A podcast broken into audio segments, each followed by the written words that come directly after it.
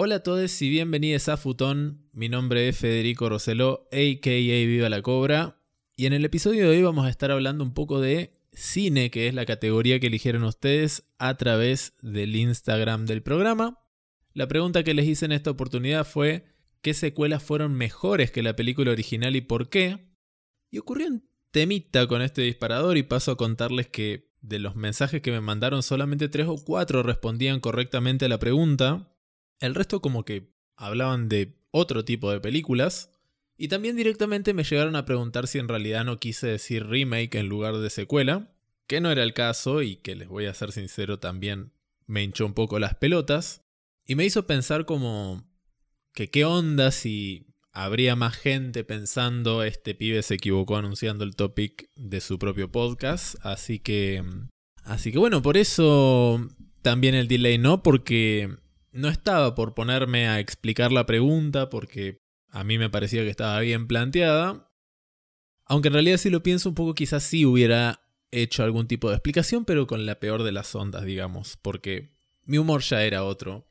Cuestión que, ya que no iba a hacer eso, claramente el episodio iba a demandar algunos arreglos de contenido, digamos, y al final, al final final, no me disgustó la idea, me parece que, que también está mortal y si hay personas que quedaron descolocadas con el tema, es una oportunidad para aprender o para esclarecer algunas cosas y estar todos en la misma página básicamente. Así que bienvenido sea ya volvió la paz, ya somos amigues de nuevo, digamos, aunque medio que fui el amigo que se enoja pretendiendo que te des cuenta y nadie se dio cuenta, pero no importa, disfrutemos de otro episodio espectacular del podcast más lindo que dicho sea de paso, después de 36 publicaciones, una pandemia y muchas horas y mucho amor invertido, cumplimos 5 años, así que aguante Futón y aguanten ustedes que, eligen el podcast, que me dejan meterme un ratito en sus vidas y que colaboran de alguna u otra forma haciendo que Futón exista.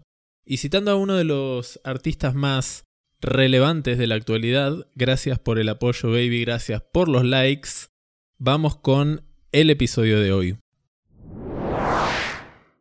Bueno, como bien sabrá cualquier persona que disfruta del cine, por estos días abunda el reciclaje de historias, por lo menos en el mainstream, que vendría siendo como el cine más comercial. Y así es como, por ejemplo, tenemos grandes franquicias, franquicias que uno no podría ignorar aunque quisiera, como lo son Marvel o como lo es Star Wars o cualquier cosa relacionada con Disney. Cuestión que más allá de la franquicia que sea, todas ofrecen historias originales con secuelas y precuelas ambientadas en el mismo universo. Pero para tener un mejor entendimiento de qué es lo que está pasando en esos universos, en donde estamos parados en determinada película, y digo película porque en este caso estamos hablando puntualmente de eso, pero también funciona para series, para libros, para cómics, para videojuegos, etcétera, etcétera. La cosa es que resulta preciso manejar un cierto vocabulario que es de lo más común a la hora de hablar de cine y eso es lo que vamos a ver ahora. Vamos a hablar primero de, de las secuelas y las precuelas, que es lo que acabamos de mencionar, y vamos a decir que una secuela es aquella película que continúa la historia de una peli anterior o la amplía. Normalmente lo que hacen es retratar eventos que están ambientados en el mismo universo ficticio, generalmente siguiendo cronológicamente los eventos de la peli original. A menudo lo que hacen es continuar los elementos de la historia original, casi siempre con los mismos personajes y escenarios. Y como todos habremos visto, por lo general los nombres suelen dar indicios de que se trata de una secuela, porque le agregan un numerito al final, o porque hay alguna palabra, o una variación del título, o subtítulo, etcétera, etcétera. Alguna alarma te va a sonar antes de darle play a Bañeros 3, digamos. Y ejemplos de secuelas son Terminator 2 El juicio final, Austin Powers el espía seductor, Antes del atardecer, La novia de Frankenstein, etcétera, etcétera.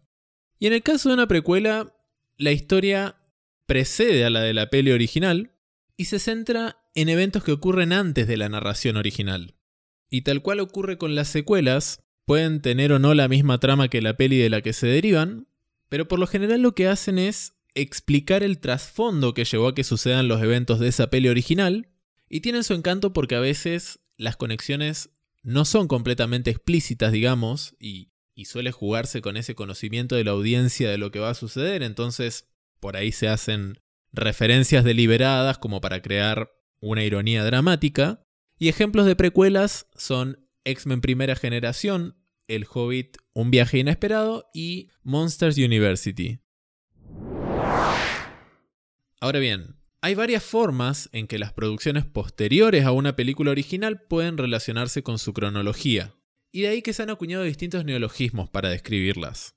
Y este vocabulario que vamos a ver ahora son palabras que la verdad, en mi opinión, no se leen o no se escuchan mucho.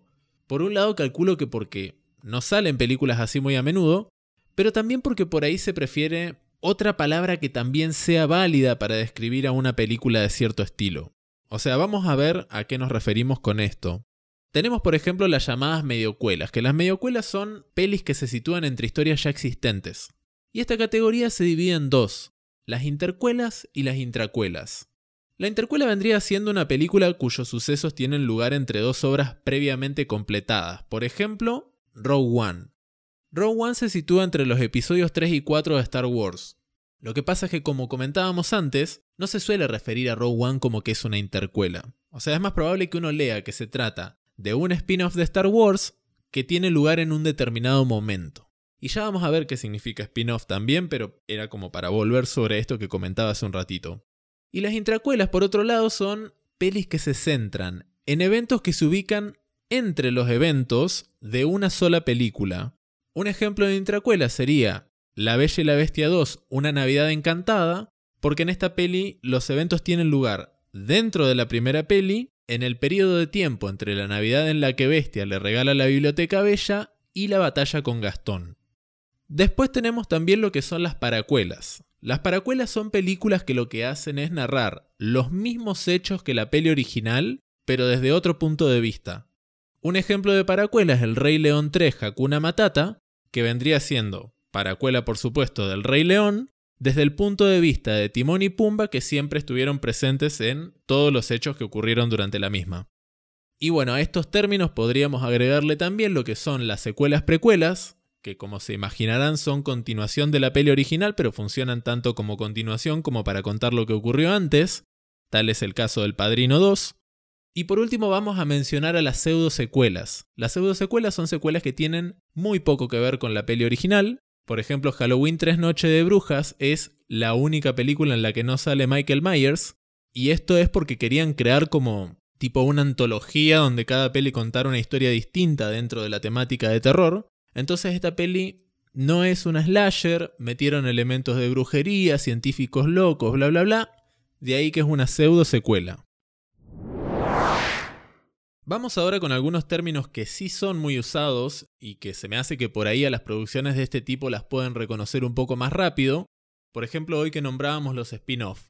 Un spin-off es una película que está ambientada en el mismo universo que la peli original y que puede compartir personajes con ella, pero no continúa su historia o al menos no lo hace de forma directa.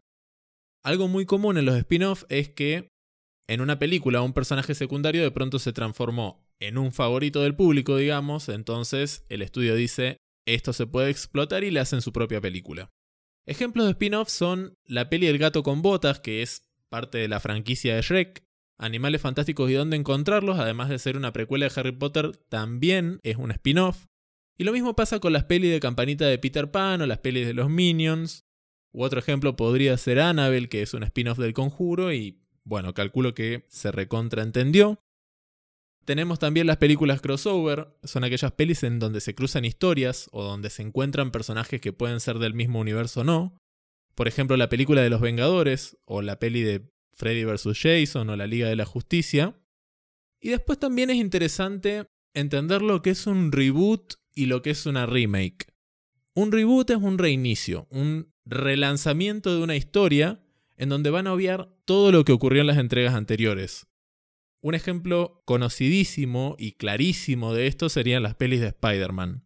Vieron que nosotros tenemos las tres películas con Tobey Maguire, después vino el reboot con las dos pelis con Andrew Garfield, y después el segundo reboot con las pelis de Tom Holland.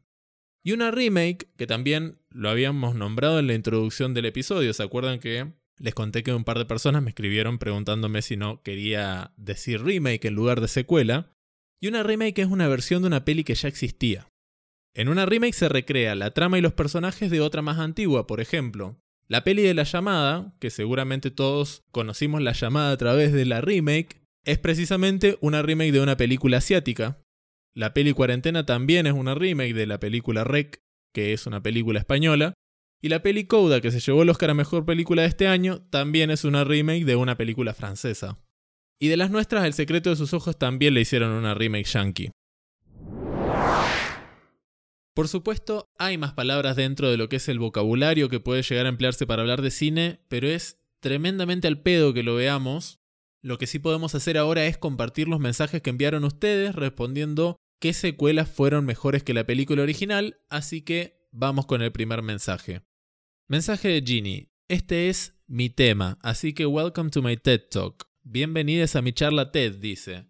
En mi humilde opinión, la mejor película de la historia es una secuela. Sí, estás pensando en Shrek 2 y estás en lo correcto. Esta película tiene todo. Road trips, que significa viajes, el viaje del héroe y uno de los números musicales más icónicos. Otra secuela que me parece fantástica es Capitán América de Winter Soldier. Al por qué te lo voy a resumir en dos palabras. Sebastian Stan. Y para cerrar, no me puedo olvidar de Magic Mike XXL. Le saca todo el peso dramático de la primera tiene mejores números de baile que son totalmente innecesarios para la trama, pero que son un sí rotundo, y un argumento que los hace salir a la ruta a buscar a Jada Pinkett Smith cualada madrina. No tengo que decir más.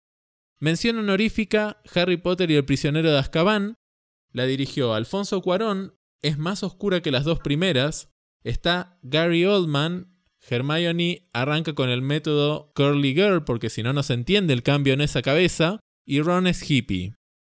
Me alegro mucho que estés de vuelta, Cobra de mi corazón. Miren Coda, escuchen las versiones de Taylor de todo y chequen cómo están incluso sus amigas más fuertes.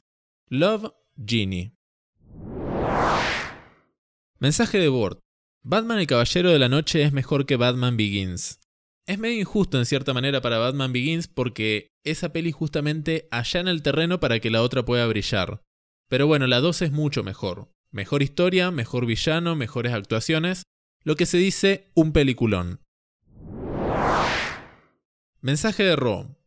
Buenos días a Futón y todo su equipo de producción, aparezco para hacer mi aporte.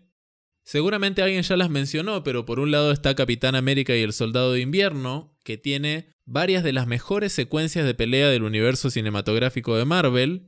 El guion es bastante sólido, Básicamente una historia de amistad en un marco de esta organización gubernamental que está corrupta, y todos los personajes tienen momentos para desarrollarse sin opacar a otros. Funciona bien como secuela porque necesita de la primera para que a vos te importe la amistad de Bucky y Steve, y resuelve el problema inmediato de la película pero deja abierto varios caminos para lo que tenían planeado después. 10 de 10 estrellas soviéticas. Por otro lado, la superioridad de Batman el Caballero de la Noche es indiscutiblemente gracias a la actuación de Heath Ledger, que de por sí fue un guasón excepcional. Pero además manejó una dinámica con el Batman de Bale que refleja esa idea que siempre flota en los cómics, de que son una relación simbiótica en un círculo sin fin de perseguirse el uno al otro. Igual es hora de que dejemos descansar al guasón como por unos 5 años, pero ese es otro tema. Bueno, nada, estos dos ejemplos fueron los primeros que se me ocurrieron y hace rato no aportaba futón. La radio está re buena, saludos desde la República de Narnia, es decir, Bariloche. Bueno, esos fueron los tres mensajes aprovechables que mandaron para este episodio. Habrán notado que sin querer los tres coinciden en algún punto, lo cual me pareció divertido, pero obviamente podía suceder. A mí lo que me pasa con las secuelas es que, a ver, si bien me olvido absolutamente todas las películas que veo y en realidad el resto de contenido que consumo para entretenerme también, sí creo que podemos formar un criterio para decir si una secuela es buena o no. Por eso me interesaba saber por qué dirían que una secuela es buena. Porque obviamente podés ver una secuela y decir que fue entretenida o que zafa o que, o que es pochoclera, pero que no te haya querido hacer meterle un cabezazo a la pared por clavarte dos horas viéndola, no significa que sea una buena secuela.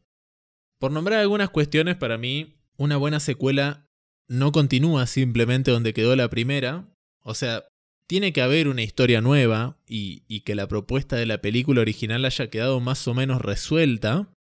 O sea, a mí por lo general me gusta entender cómo me siento con respecto al argumento anterior y, cómo lo manejaron para poder elegir o, o, o para sentir que necesito más de lo que pareciera que tenés para ofrecer. Quizás sea la peor oración que armé en toda mi vida, pero es básicamente esa la idea. Y está bueno también cuando buscan nuevos aspectos de los personajes o, hacen un cambio de enfoque piola. O sea, del vamos para mí lo nuevo es clave, como verán, pero reinventar no solo la historia, reinventar los personajes, cambiar el género de la peli si pinta, arriesgate un poco porque decidir hacer secuelas para mí tiene mucho de eso, ¿no? Un refactor riesgo, pero si sale bien en mi opinión sale muy bien, porque hacer cambios de este estilo implica haber dedicado mucha cabeza, mucho tiempo, estar en los detalles, todo esto obvio sin contemplar el resto de los recursos que se necesiten, pero si no tenías plata no te hubieras metido a hacer secuelas, pero así creo que deberían plantearse las secuelas verdaderamente. Miren Harry Potter, por ejemplo, o Harry Potter para mis oyentes angloparlantes. Harry me parece una saga espectacular a mí, escrita por una persona horrible, por supuesto, pero es muy buen ejemplo de eso que estaba comentando, además de ser un ejemplo que seguramente todos conocen. Pero en Harry Potter, ponele, van cambiando el profesor de defensa contra las artes oscuras. Y tenés el personaje de Snape que va mutando de personaje malo a no se sabe qué, a personaje querible. Y los enfoques también van cambiando, o sea, se coquetea mucho con la intimidad, por ejemplo, la intimidad de las relaciones, el trasfondo familiar. Te meten personajes nuevos, personajes nuevos que son además personajes muy importantes para las películas.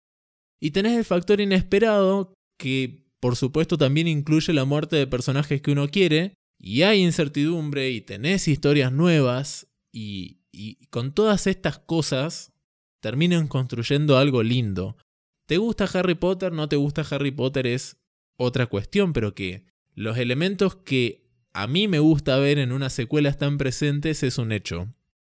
Y si te gusta el cine, está bueno hacerte de criterios propios. O sea, sería medio largo de desarrollar esta idea y también irse por las ramas, pero me parece que es algo muy real. O sea, si te da lo mismo todo y simplemente mirás películas para pasar el rato y, y decís que no te gustan las películas en las que cantan, por ejemplo, bueno, da igual entonces, pero tener un criterio propio, además de volverte un pesado de mierda, trae cosas más piolas y, te vuelve más consciente, obviamente.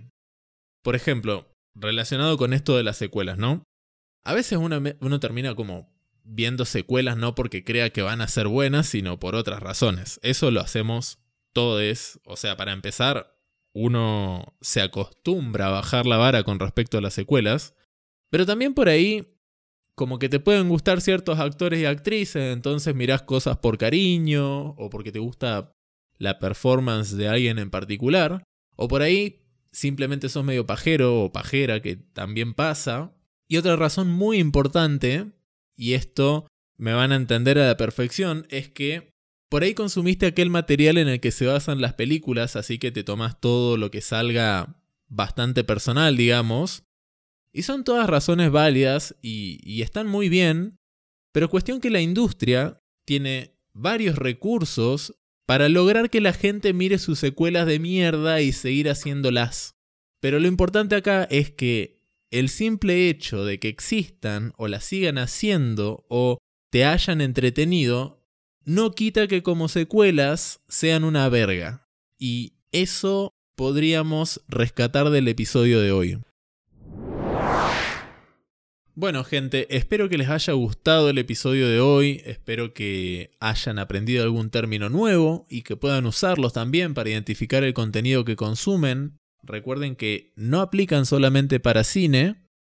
Y recuerden también que, aunque soy esta persona que por ahí se hincha las pelotas con huevadas y desaparece, verdaderamente les quiero y me encanta ser futón con ustedes y felices 5 años para ustedes también. Les cuento que estoy muy entusiasmado con los topics que quedan de acá que termine la temporada, así que estén atentos para no perderse nada y también para poder participar. Y como siempre les digo, ayuda un montón que compartan el episodio con quien crean que lo podría disfrutar. Nos vemos en el próximo episodio. Adiós.